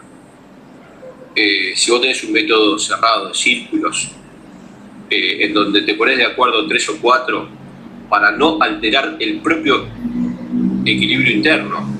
el único objetivo en algún momento determinado fue, del frente de todos, fue que los tres actores que, integran el frente de todos no alteren el equilibrio interno. Cualquier cosa que se haga, cualquier eh, política que se oriente, cualquier definición, cualquier avance, cualquier eh, iniciativa puede poner en riesgo el equilibrio interno. Eh, por eso, en definitiva, lo que terminó sucediendo fue que no ocurrió nada. eh, ninguna, ninguna línea de acción llegó a, concretarse y a instalarse y a, y a, perfilarse. Por supuesto no se alcanzó ninguna victoria, ninguna, pero ni siquiera hubo un avance, porque cualquier avance significa construir política con otros y significa romper el equilibrio interno. Si yo quiero eh, defender el salario de los trabajadores en el marco de una política de control de precios o de, o de, manejo de, de, la cuestión de, de los monopolios de alimentos, tengo que avanzar sobre eso y obviamente tengo que avanzar con aliados, tengo que construir política para avanzar sobre eso. Y esa construcción de una decisión política que avanza y que construye y que avanza con aliados altera el equilibrio interno. Y, lo único que había que cuidar era que no se rompa el equilibrio interno. Por eso entre los tres no pasó nada. Además, cada vez se profundiza más el nivel de acuerdo y cada vez es un poquito más escandalizante el, el, acuerdo hacia el extremo centro, digamos, ¿no? porque eh, la, política del consenso, la política de la no grieta, es mucho más fácil construirla cuando te pones de acuerdo hacia lo que quieren los, los, este, los intereses de los poderes fácticos, digamos. Si nos sentamos en la mesa, Horacio Rodríguez Larreta con Sergio Massa y con alguno más, seguramente se van a poner de acuerdo más rápido y se, y se acaba la grieta. Eh, pero bueno, no, no, no, quise dar nombres, pero, pero estaban bastante a la vista. ¿Estás dando la, fórmula ¿Estás dando la fórmula del 2023? No. Bueno, no, no, lo que quiero decir es que a veces, lo que quiero decir es que a veces eh, ponerse de acuerdo sobre la base de los intereses de, de, los poderes económicos concentrados es más fácil, porque todo el mundo va a estar de acuerdo. no, después, no. ahora, ahora después, ahora después voy conmigo. Pero todo, todo, el mundo en, el marco de esos círculos. ¿no? Eh, pero pará, eh, vos, vos, me decías lo de la militancia. Lo de la militancia generó en, 2020 y 2021 movimiento extraordinario, extraordinario. Hubo movimientos de todo tipo, encuentros de todo tipo, pensamientos, debates, eh, articulaciones, organización, encuentro, aunque no se podía físicamente, hubo de todo. Lo que pasa es que todo eso funcionaba en una, en una dimensión paralela al, al gobierno. La desarticulación existente entre los territorios, eh, con todo lo, político que significa eh, eso, ¿no? las comunidades funcionando políticamente, la construcción política totalmente desvinculada de, esos territorios y la decisión estatal eh, es extrema. Es decir, no hay vinculación entre el territorio la construcción política y la decisión estatal. Lo que, lo lo Perón decía, gobierno centralizado Estado descentralizado y pueblo libre. todo lo contrario. Eh, bueno, en, esta línea yo creo que la militancia, por lo menos en los ámbitos en que yo participé, que fueron varios, estuvo, estuvo debatiendo, tuvo crítica, estuvo planteando las dificultades que se veían viendo. Es más, muchas veces nos autolimitamos en términos de, observar que la profundización de la crítica era tal que parecía como que nos estábamos autoflagelando y bueno, pero ¿qué pasa con el gobierno? ¿Por qué tenemos que tratar en contra? Y, se generó un debate en torno a esto, ¿no? No tendríamos que estar apoyando, y bueno, sí, tendríamos que estar apoyando. Pero lo que pasa es que tendría que haber alguna, alguna articulación en ese apoyo. Habría que haber algo para apoyar, primero. Sí, algo para apoyar y alguna, alguna pelota te tienen que devolver, digamos, vos, vos este, es muy difícil hacer una jugada si, si no te devuelven una pelota, digamos. Entonces, y, siempre aparte se interpretó esta cosa media nefasta, ¿no? que también tiene que ver con, el, con la vocación de dominio, de creer que cuando uno plantea, che, devuelvan alguna pelota o, o denos algún rol, es que uno está pidiendo un lugar en el Estado, ¿no? Entonces, este, desacredita, no, lo que pasa es eh, Pinedo putea todo el tiempo porque está enojado, que no sé qué le pasó en el 2019, entonces está enojado. Entonces te, ponen en el rol de enojado y te, desacreditan. En realidad uno no estaba enojado, estaba planteando, y, si uno estuviera enojado tampoco tiene nada de malo, el enojo es parte de la construcción política también, pero, pero uno estaba planteando lo que veía. pero no, solamente en términos personales, cientos de miles de compañeros del mismo en distintos territorios, sin hablar entre nosotros, estamos viendo lo mismo. Eso es, quiere decir que todavía hay unidad de concepción y quiere decir que todavía hay algo para rescatar. Bien, ahora sí. Eh, eh, Romy. Sí, vuelvo un poco sobre mis palabras, ¿no? En función a todo lo, lo charlado hasta acá y que, bueno, estamos súper de acuerdo hay una agenda política que es absolutamente adversa a las necesidades del pueblo. Hace varios años ya que están muy lejos de eso. Este, un presidente puesto a dedo, ¿sí? Eh, sin el voto del pueblo peronista, eh, que también es puesto a dedo en el Partido Justicialista y hasta ahora estamos de acuerdo en que se ha construido una fantasía, no un poder real. ¿sí? Te repregunto, con una Cristina, eh, con, un, con un Senado adverso como le quedó, con un Massa que quedó igual que como estaba, ¿sí? mantiene la primera minoría. ¿No crees que es la primera vez que realmente festejaron algo de verdad? bueno, a ver, a ver cómo salir de esta, Mariano. O, sea que lo feste vos decís que lo que se festejó fue que se consolidó el, el poder que ellos estaban pensando. Eso digo, sí. Para, para definir un rumbo con Argentina. Bueno, eh, en, realidad, si eso fue así, eh, es un festejo prematuro, porque las victorias o las derrotas se festejan, se, se, observan al final del camino. A mí, yo, yo creo que, sinceramente creo, que hay un campo de reacción todavía posible, eh, cada vez más condicionado, eso es cierto.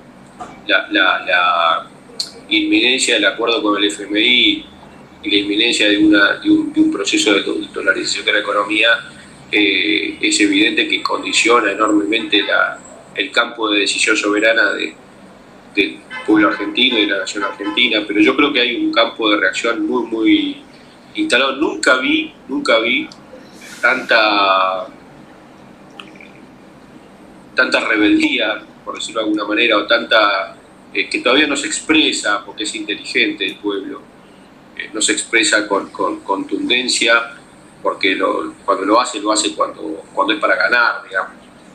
Pero nunca vi tanto sentimiento de, rebeldía, y no, hablo solamente de la militancia, sino de, del ciudadano común que, ya empieza a decir con toda claridad este, y expresar con toda claridad su, su, voluntad de decir esto por acá no pasa. Nosotros tenemos una responsabilidad de la militancia y de agencia política que es sencilla, es decir, esto no es peronismo, no, no, no, no expresa el peronismo, no, no, no para ponerse el peronómetro ni nada, sino simplemente para, para preservarle al pueblo la posibilidad de tener su herramienta de liberación nacional que es el peronismo. Porque si el pueblo se queda sin la herramienta del peronismo, eh, se queda sin nada. Y entonces nosotros tenemos que rescatar eh, al peronismo de los procesos que, usan su nombre. Es casi como una tarea evidente. Me parece que, si es verdad lo que vos decís, o, esa hipótesis, nosotros tenemos más responsabilidad todavía de seguir construyendo eh, comunidades, seguir construyendo organización, de seguir fomentando la, la, rebeldía y esa libertad natural que tiene el pueblo americano cuando las cosas no pasan por donde, pasa su cultura, de alguna manera se expresan. A veces lo hacen, como decía un maestro mío, a veces lo hacen de manera subterránea. Eh, es como el agua. ¿Se acuerdan que Perón decía que el curso de los pueblos es como el agua? Bueno, a veces el agua es torrente, a veces, a veces es canal subterráneo, pero va. Yo creo que está ocurriendo algo lo que, lo que está faltando tal vez es encontrar el punto de acumulación de eso para que la expresión sea más potente y para que sea victoriosa, porque en realidad lo que nosotros tenemos que hacer es que sea victorioso. Si nosotros matamos al pueblo al choque contra a la victoria, a la, derrota sería, sería un error. Pero bueno, tenemos que sumar para acumular. Así es. Che, eh, vas hoy a la tarde, ¿no? Al Mujica. Sí, a sí. Ok, esa es... Es un intento, ¿Qué, un intento de, con toda humildad, porque sabemos que hay muchas expresiones que se fueron construyendo, identidades, eh, que se fueron construyendo, que por, toda lógica no quieren desperdiciar todo lo que se construyó en el marco de, ninguna cosa aventurada, pero con toda humildad es un intento de, plantear no una agrupación, sino un punto, un punto de, apoyo o, un, punto de encuentro. El, el, Papa Francisco cuando, cuando denuncia la, la cultura del descarte, es una cultura mundial, eh, promovida por, centros de poder global, eh, que obviamente tienen como finalidad metodológica, la finalidad, eh, la, finalidad sabemos que es la acumulación del dinero, etc., pero tiene por finalidad metodológica destruir en el campo del enemigo a lo que puede ser la reacción contra, contra su poder, es decir, destruir la política. Eh, la finalidad metodológica es destruir la política. Y destruir la política es esto del descarte, porque es el sálvese que pueda, que cada uno busque su camino, la individualización de, de las reacciones. Cuando, cuando él denuncia eso, eh, al mejor modo jesuita y al mejor modo peronista, al, al tiempo de denunciarlo también plantea una, un camino alternativo, porque es criminal hacer una denuncia de que está ocurriendo algo si no le das eh, al, al, sujeto que pueda... Una solución, una salida. La, solución o un camino, por lo menos. Una salida, sí. Y el, camino es el encuentro. Eh, y el encuentro es la política, en realidad no es nada distinto. El encuentro es eh, juntarse en los clubes, juntarse en las plazas, juntarse en las sociedades intermedias, juntarse en las comunidades, podríamos decir en los cabildos, juntarse en los colegios, juntarse en las capillas, lo que está haciendo el padre Pepe de las 3C. Eh, es eh, un proceso de encuentro que acumula poder popular, que, rescata poder popular primero, y que después acumula poder popular. El, gran desafío es cómo se salta a, maximizar ese encuentro político, pero la política es la solución y, la, y el antídoto a lo que, lo que es curioso, por eso lo Romina en una pregunta muy, muy fuerte, es cuando observas que coinciden el método de los liberales con el método de los nuestros, digamos, supuestamente nuestros.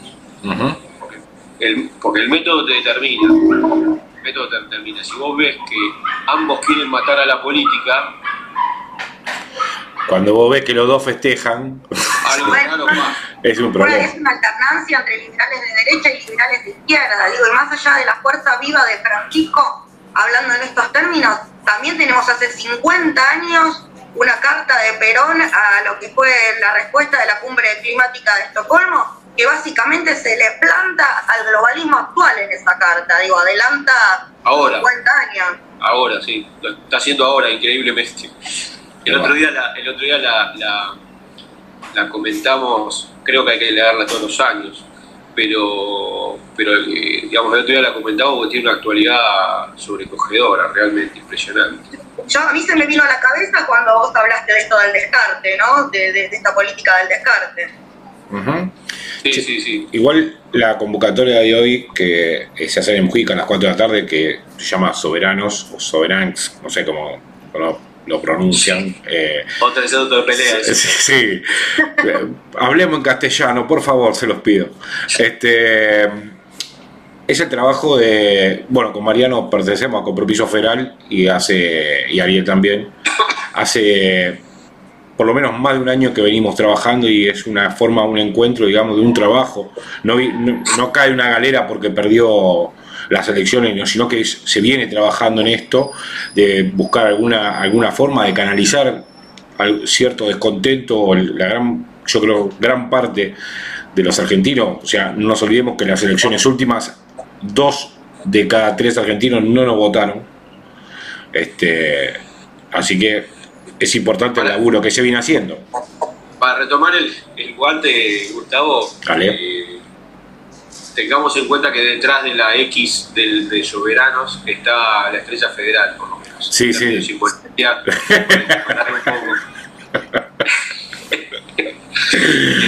en, el Día de la Soberanía, que, bueno. es importante reivindicar eh, algunas banderas.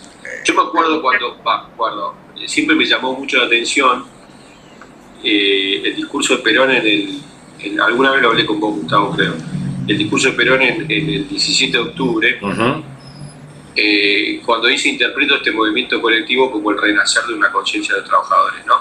El, el renacer de una conciencia de trabajadores involucra la idea de que en la Argentina, que el movimiento nacional eh, tiene la historia y no nace el 7 de octubre del 45, y que sea Perón el que observa eso, eh, porque lo observaba, no, no, no, lo inventaba, sino que lo observaba, es eh, también esperanzador en términos de futuro, porque si el 17 de octubre del 45 estaban a punto de meter preso a Perón, el pueblo estaba en la situación en la que estaba, se generó la reacción que se generó, y Perón identifica a ese movimiento colectivo con raíces en la historia nacional, también significa que esas raíces nos pueden seguir alimentando de cara a seguir construyendo futuro más peronista. ¿no? Me parece que, es esperanzador verse en la historia eh, y es muy desgastante y muy eh, apagado,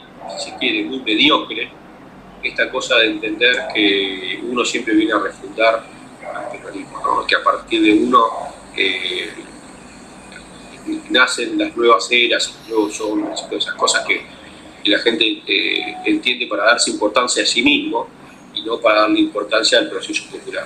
Quizás eso que vienen, esos que vienen a refundar en realidad lo vienen a refundir, que es otra cosa. Sí, sí, pero eh, a mí me hace mucho bien cada tanto pensar en esta idea de que hay un proceso histórico, que ese proceso histórico tiene raíces profundas. Una de esas raíces profundas fue la resistencia de vuelta obligado que se celebra hoy. Y bueno, de ahí tenemos que encontrar alimento.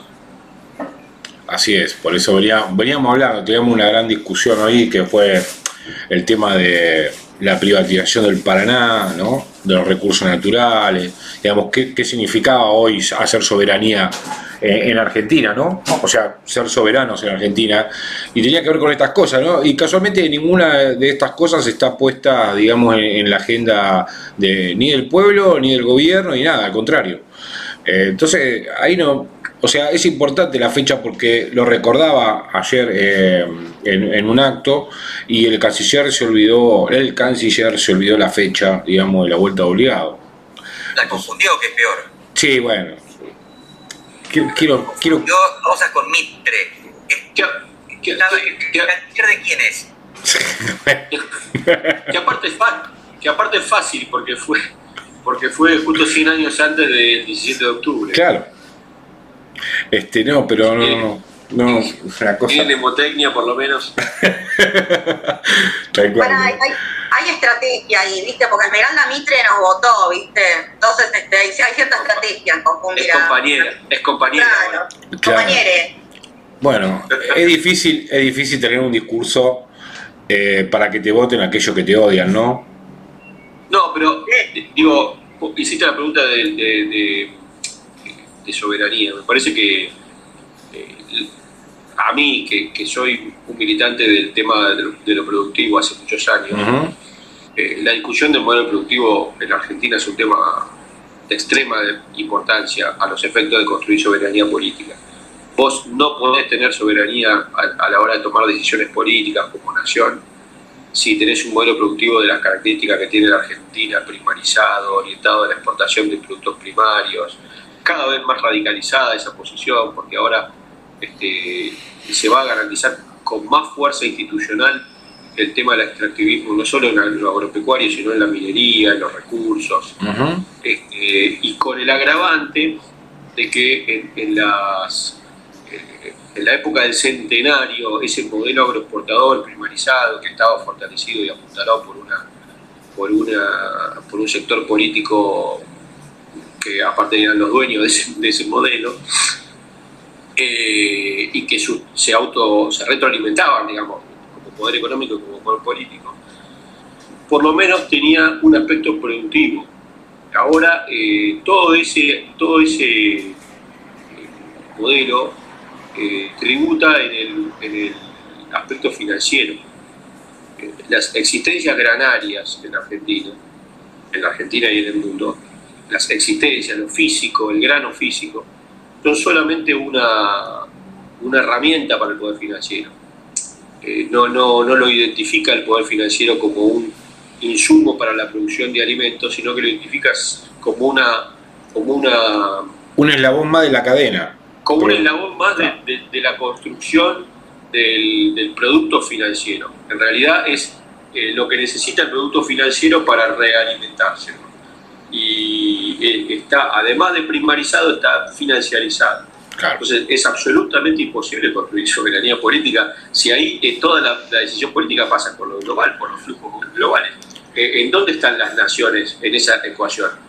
En ningún lado, mucho menos las comunidades, los territorios, la cultura, todo eso no existe en, el decisor financiero. Eh, y realmente si no discutimos esto, va a ser muy difícil construir eh, política ¿no? en la Argentina. Pero, repito, creo que, que, hay mucha fuerza que hay mucha fuerza en nuestro pueblo y en nuestras comunidades y, que esto se está discutiendo en toda la Argentina. Yo formo parte además de, un, de, una organización política que se llama PJ Digital, que, que construye militancia en el campo de lo digital también. Bueno, y ahora viene todo un debate eh, sobre la propiedad del conocimiento, la propiedad de, la tecnología, va, viene, no, ya, está reinstalado. la gran pelea entre Estados Unidos y China es esto. ¿Quién, maneja, eso? 5G eh, y todo esto. Y esto me parece que, que, va a ser absolutamente indispensable también ponernos a, peronizar ese, ese debate. Bien. Eh, ¿Cómo es hoy el tema digital, el tema tecnológico? Eh, y cómo es el impacto sobre los pueblos. Bueno, todos esos debates nos encantaría darlos en la política, pero parece como que estamos discutiendo de, Ojo. fantasía. Claro, eh, porque es importante lo de la soberanía digital. Romina dijo recién lo del, lo del discurso de Perón en el 72, eh, la Carta a los Pueblos y los gobiernos del mundo. todos los militantes del peronismo que estaban en actividad digamos, coyuntural en ese momento, convulsionada en ese momento, eh, he hablado con varios, interpretaron esa carta casi como un delirio de Perón. Eh, sobre todo los, este, los, que, los, iluminados, ¿no? Pero interpretaron esa carta casi como un delirio. Nosotros estamos debatiendo acá la revolución socialista y... Decían, el viejo está loco, le está hablando a los pajaritos. Haga, era lo que y qué notable, ¿no? Cómo, cómo a veces parece que la, descalificación del enojado, la descalificación del delirante, la descalificación del viejo, eh, todo eso es la misma reacción. Sí, eh, acá hablamos mucho de, estas cuestiones, eh, digo, para, para, que te sientas un poco identificado, este, hablamos un montón de, de Agenda 2030 de hecho, yo tengo una, posición, un punto de vista tomado con respecto a esto de la cruzada tecnológica, que creo que es el, gran tema que tienen ahí China y Estados Unidos para terminar de consolidarse, y creo que es una cruzada que ya ganó China. Digo, China es el gran ganador de la Agenda 2030. Es ahí a donde tenemos que mirar, pero bueno, parecemos casi conspiranoicos cuando hablamos de una Agenda 2030 que nos viene a utilizar más que a colaborar en función a lo que necesitamos, ¿no? Exacto, espectacular. Bueno, buenísimo. Que, se eh, creen ámbitos y sobre todo de comunicación eh, en, donde, en donde se debatan estas cosas. Me parece que la política se enriquece con eso. Bueno, buenísimo. ¿Alguien tiene alguna voz? Sí, vos, Yo quería, pedirle a Mariano que nos comentara cómo, han, cómo viene el proyecto Arraigo, el proyecto que él está llevando a cabo hace algunos años y que de alguna manera tiene como norte eh, la cuestión de poder eh, rearraigar, digamos, reafianzar este, la ocupación de nuestro territorio, porque digamos, no hay modelo de desarrollo si no partimos de que la Argentina está concentrada en una pequeña porción de territorio y que el resto de la Argentina, todo ese territorio que nos costó eh, siglos consolidar, digamos, ¿no? Este, está siendo, está abandonado por nosotros y por, la política argentina. que yo quería que desarrollara, te quería pedir. Este, sí, lo describí perfectamente, lo hemos hablado mucho también y, también creo yo que esto es una de las cosas que está eh, muy a flor de piel en, la, en la intuición cultural del pueblo argentino, no es un invento mío ni de nadie, es una cosa que está muy arraigada en, el proyecto nacional. Eh, también estuvo muy presente en el modelo argentino. Eh, la idea de que, de que el, pueblo argentino tiene que poder realizarse eh, personal y comunitariamente en cada uno de los territorios en, donde, en donde vive, que decida vivir en los territorios en función de, las posibilidades reales y concretas y no por imposición de, de, una, de una realidad que te obliga a migrar hacia los grandes centros urbanos. Es la definición de una política que, no solo discuta el modelo productivo, que hacíamos referencia recién, una mirada de agregado valor en origen, una mirada de industrialización en origen, que genere trabajo, sino también que discuta eh, el recurso de la tierra, hacia dónde está orientado, que, el ordenamiento de esa tierra, que discuta la posibilidad del acceso a la vivienda, el acceso al hábitat, discuta la posibilidad de, que, de que todos los servicios estén a disposición, los, de, primera necesidad y los de más avanzada en los territorios, fundamentalmente también que se respeten las culturas de cada uno de los territorios a la hora de definir este, modelos productivos, que no se decida de arriba para abajo, que se integren los territorios para, fortalecerse, no para debilitarse. Es una política vieja en Argentina, que me parece que está inscripta en, nuestro norte más natural. Eh, pero bueno, son la, idea siempre fue más que un proyecto, que no es un proyecto. Eh, hay varios proyectos que están en línea con esto, el proyecto Marcial Campos, el proyecto del fideicomiso de, de, la, tierra rural. Hay varios proyectos que pueden estar orientados en esta mirada, en esta concepción, pero más que un proyecto intentamos, pero siempre es fácil, porque hay, hay algunos que siempre creen más rápido que esto puede ser una agrupación, digamos, otra identidad agrupacional intentamos que esto sea una, una, mirada de la cual se apropien todas las organizaciones en los territorios y en las comunidades, una mirada que, que, que ponga al arraigo en, el eje de la decisión política, es decir, que ponga a las personas eh, y a las comunidades en el eje de la, de la decisión política, intentando eh, ir mitigando esta situación estructural muy difícil también de, sostener en el tiempo repito, de cara a, nuestra voluntad de ser una nación soberana, que es la concentración de la población, es un proceso mundial también, la concentración de la población en, enormes centros urbanos y la contracara, que es la, la despoblación de vastísimos territorios. Claro, parece que llevar hospitales, universidades. toda la por eso dije todos los servicios esenciales y no esenciales. Eh, servicios públicos y los servicios de Estado. Lo, que, lo que no podemos permitir es que haya territorio despoblado, digamos, que se vaya despoblando el territorio, porque eso expresa eh, falta de soberanía, te, perdés eh, eh, colores de la paleta, digamos, en, términos de, lo que significa construir una nación que, que esté integrada por todos por todo nuestros, nuestro, nuestro distinto mestizaje, digamos. Y eso me parece que es un proyecto lindo para, para encauzar desde la política, para orientar las políticas hacia eso, eh, que hace falta mucho reconocimiento de los actores de los territorios, que hace falta mucha política y mucha articulación con eso, mucho, mucha conversación. Eh, creo que es una idea, repito, que no se nos ocurrió, que no se me ocurrió, sino que está eh, que, puede favorecer eh, a la política, a que exista política. En vez de esta idea de que se, mate la política, que puede favorecer a que exista política. Este, la política es nuestra herramienta, es, nuestra, es el lugar desde donde nosotros podemos construir poder alternativo al poder global. y, eso está en el encuentro entre personas, en la posibilidad de encontrarnos entre personas.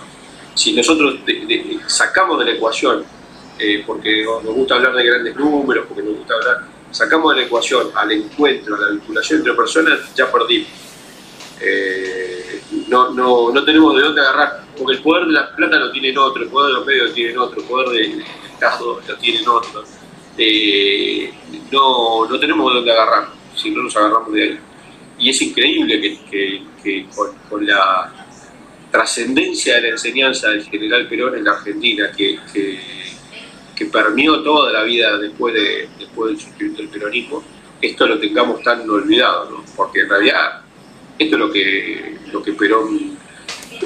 Somos conscientes de que, de que Perón siendo presidente hablaba tres veces por semana con distintos sectores, personalmente, de la economía, de la docencia, de la ciencia, de, los, del movimiento obrero. Toda la semana hablaba tres veces por semana mínimo. Están los, libritos de, de, prensa y difusión, no me acuerdo cómo se llamaban, eh, Perón le habla al campo, Perón le habla a los trabajadores, Perón le habla a los funcionarios públicos, Perón y los juntados les hablaban, no es que les hablaban un discurso streaming.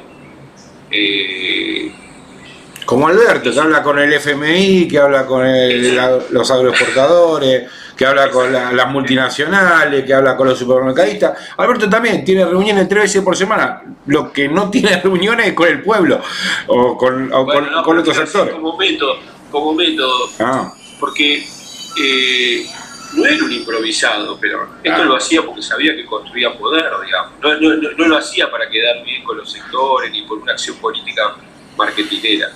Eh, estaba construyendo algo. Eh, esta, esta concepción que de verdad creía que compartir la doctrina era la única manera de generar comunidad. que sin doctrina no había ese, ese entramado, esa, esa, esa savia interna, es necesario solidificarla. Y para eso hay que conversar. Ayer participé de un encuentro de colación de grado señor nada lo cuento, si, me llega a escuchar me mata. Pero la, la, distancia que tenemos nosotros con los sectores universitarios, siento que también nosotros habíamos generado una vinculación, en la distancia discursiva, estética, eh, comunicacional, y lo ponemos del lado enfrente, es ridículo, si nosotros creamos todo eso. Lo, que pasa es que eh, me parece que es, un punto súper importante el que apuntas, porque poblar el país también es federalizar la opinión, ¿no? Y digo, hoy tenés una casta eh, del pensamiento que tienen tiempo de poder este, expresarse y pensar y, no lo hacen en función a los intereses del pueblo, porque al pueblo, al tipo, el que tenía la fábrica donde iba a laburar a dos cuadras de la casa, se la sacaron y ahora tiene que viajar tres horas y está cansado y no, tiene ni tiempo ni ganas de pensar lo que quiere, lo que necesita y de ser un sujeto político activo.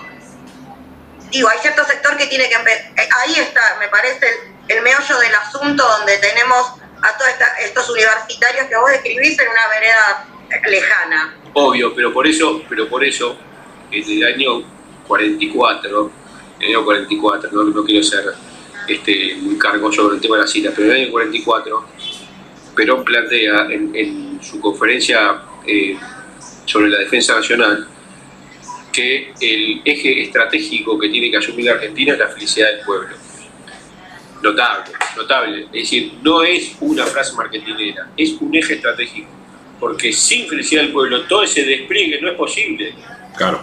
El, el, sueño de la grandeza de la nación está sustentado sobre la felicidad del pueblo, no es un adicional eh, moral, por decirlo de alguna manera. Es un eh, es una eje estrictamente político y estratégico. Es muy interesante que lo planteen en el, en el escenario de una conferencia de la defensa nacional hablándole a los milicos porque quiere decir que no, no, no, lo estaba planteando en términos de una bandera eh, marketingera, lo estaba planteando en términos de esta es nuestra base, tenemos que. ¿Cómo vos podés dar un debate político sobre el modelo productivo, la ciencia de tecnología, eh, todas estas cosas que nosotros queremos debatir, si tenés a tu pueblo sumido en la situación en la que está sumida, sin tiempo, sin tiempo, sin tiempo para participar, sin tiempo para formar parte de nada. Obviamente que o sea, no podemos ser inocentes y no pensar que no hay una estrategia detrás de esto. Obvio. A medida que, lo vas pensando es, eh, es más que evidente. Menos mal que no nos escuchaste. Conviene. Menos mal que no nos escuchaste cuando arrancamos, porque si no, porque la estrategia la dijimos ahí. Este, sí, esto. Tenés un español como asesor de campaña y tenés a Foster como la bajada de línea del pensamiento nacional, digo. bueno, eh, amigos, la verdad, Mariano, impecable. Eh, lo que vamos a hacer, obviamente, es terminar el programa porque ya, ya llega las 12 y hay que entregar el programa. Así que Mariano, te agradezco mucho por la charla. Espero, ha sido muy interesante muchos ejes. Te vamos a volver a molestar en algún momento para, continuar algunas cuestiones. Pero bueno, nos encontramos hoy a la tarde. Si, si, Dale, un, gusto de verdad eh, encontrarlos quizá por este medio, que por lo menos nos podemos ver la cara con Erika, con Ariel, con Romina y con vos, Gustavo. Eh, son grandes compañeros y amigos. Muy bien, muchísimas gracias, Marian. Eh, Mariano, gracias, Mariano. Abrazo grande. Un abrazo. Mariano Pinedo ha pasado acá en Auténtico Disidente, muy interesante. Habló de todo, dejó varias cosas muy interesantes para pensar. Un gran dirigente. Me quedé, me quedé preguntarle, siempre me quedo hoy, quizás se lo pregunte en vivo, es como la relación con su hermano, el oligarca. Pero qué sé yo, viste, con esas cosas de familia. ¿Qué hermanos se llevan bien? ¿Qué hermanos están de acuerdo? No sé, vos sabés que nunca lo escuché hablar y siempre me quedo, me queda esa pregunta, eh, digo, la toca hacer en vivo, en algún programa, y nunca, nunca se la puedo hacer, pero bueno, no importa. Amigos, 11 y 57 tengo acá, eh, el tiempo es tirano, como, como el que nos gobierna. Eh, y como que lo gobierna, que nos gobierna. Así que, claro, vamos a escuchar Tori Pampa de Alma Fuerte y nos vamos, nos encontramos el próximo sábado aquí en Auténtico 17. Romy, Ariel y Erika, nos vemos y mucha suerte y buen fin de semana para todos. Buen fin de chicos. Adiós, buena semana. Viva Perón. Viva Perón y la patria. Bueno, listo. Cuídense.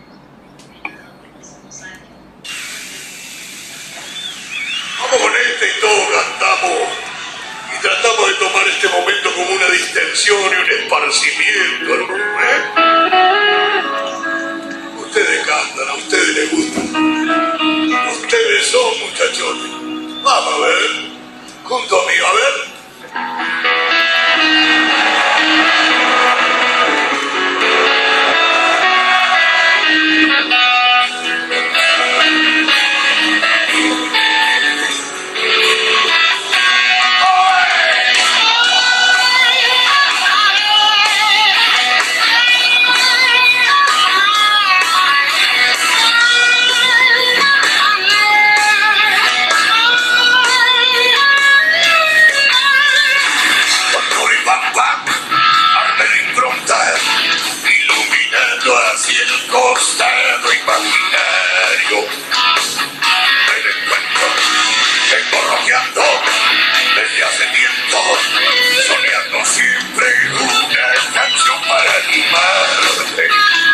Unidad de aliento, la melodía quiere llevar lo bueno y digno de estar con teja.